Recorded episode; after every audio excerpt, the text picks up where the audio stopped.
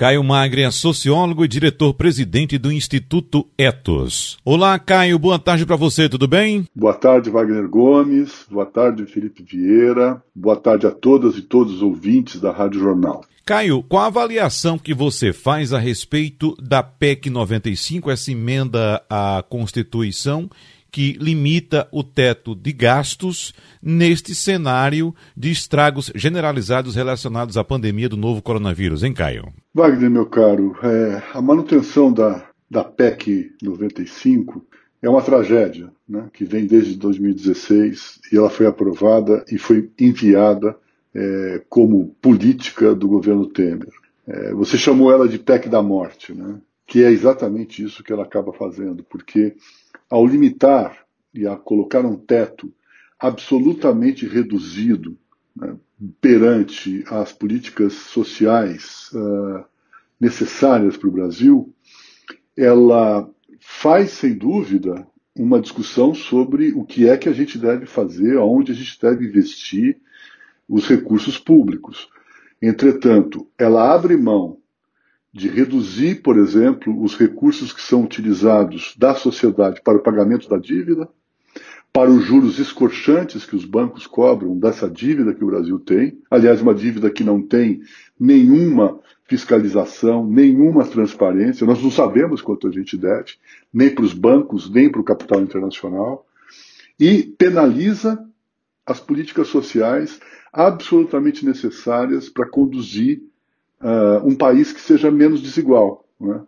É, os investimentos em educação e saúde não são somente investimentos quantitativamente importantes, eles são a medida necessária para universalizar o acesso a direitos de toda a população. Então, quando isso acontece, e a PEC faz isso, é como se a gente estivesse um pouco imaginando, né, Wagner, que a, a, a, política brasileira que foi desenvolvida, econômica, que foi desenvolvida pelo governo Temer e que foi e está sendo aprofundada pelo governo Bolsonaro, ela começa com a redução e o retrocesso sobre os direitos. Direitos sociais, as questões que envolvem, por exemplo, a reforma trabalhista, a PEC do teto. Né? Se ela continua, isso significa que o governo não pode gastar, mesmo que ele queira, e esse governo não quer, mas mesmo que ele quisesse, né? se tivesse um outro governo aí, ela precisa ser revogada ela precisa ser suspensa como uma regra da responsabilidade fiscal no Brasil. Porque o problema fiscal no Brasil existe. Nós temos que assumir que ele existe. E ele é importante.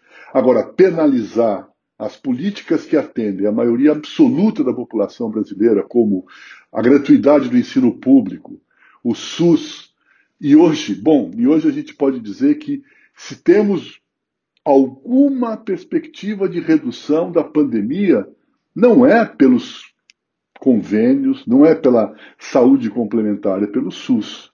É o SUS que está conseguindo, pelo menos até agora, reduzir e mitigar a crise que a gente vive com a pandemia do coronavírus. Então, é, é, necessário a revisão imediata. Eu não acredito que esse Congresso seja capaz de fazer isso. Ele não tem essa, ele não tem uma maturidade nem uma composição política capaz de revogar essa PEC.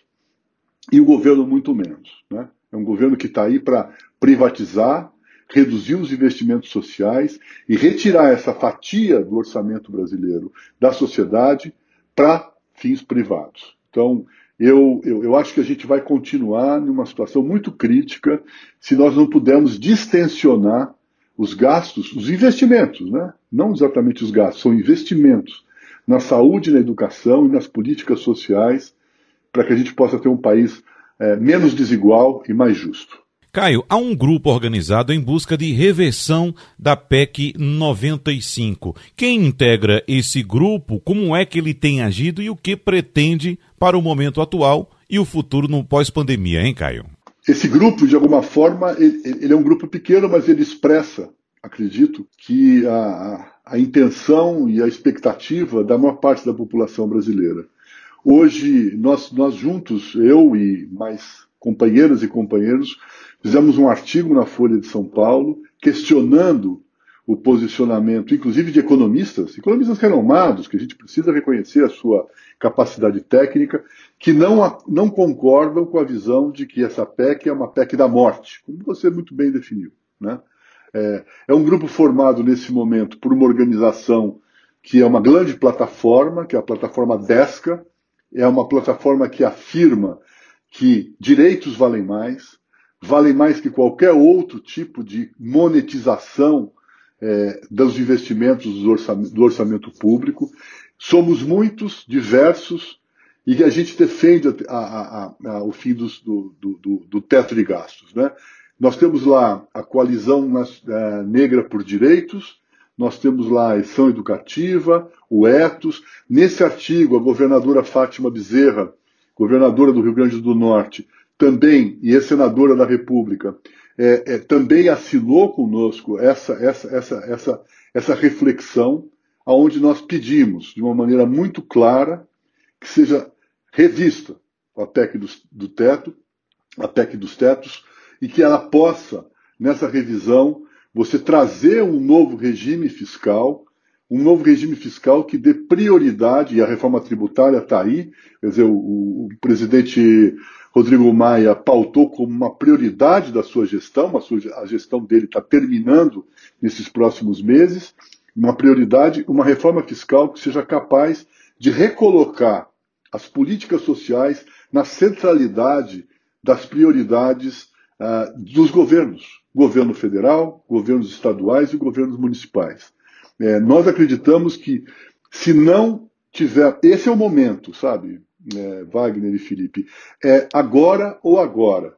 Se nós não tivermos capacidade de criar uma nova lógica fiscal, aonde os recursos que a sociedade transfere para o Estado, para que o Estado faça a gestão dos seus interesses, das suas necessidades, sejam focados nas políticas sociais, nas políticas de saúde, na política de educação, nós não sairemos dessa crise de uma, com uma capacidade de alavancar uma mudança. E aí ainda tem questões que envolvem, por exemplo, uma tributação verde, uma tributação que possa ter também investimentos do Estado e da sociedade, numa perspectiva de induzir uma economia de baixo carbono, uma economia que tenha capacidade de priorizar a energia limpa e que tenha, de fato, uma conexão com o que está acontecendo globalmente. Né? Eu lembrando um pouco que nós já conversamos em outros momentos, aquele movimento das lideranças empresariais da Europa, dos nove governos europeus e dos nove ministros meio, da, da economia europeus que estão olhando para esse momento de saída, de retomada a partir do fim da pandemia, numa perspectiva de induzir e de fortalecer e de, ah, de alguma forma, de incentivar mecanismos que fortaleçam uma economia de baixo carbono, uma economia verde, uma economia que tenha capacidade de interlocução com a limitação dos recursos naturais que a gente tem, isso está dado, né? os recursos são finitos, naturais e econômicos, para que a gente possa ter um país e os, países e um planeta mais sustentável para todos e que a gente possa a, a, alcançar de uma maneira muito concreta a melhoria da qualidade de vida para todos. Então, é essa um pouco a nossa a nossa pretensão. Né? Nós não achamos que isso vai acontecer no curto prazo,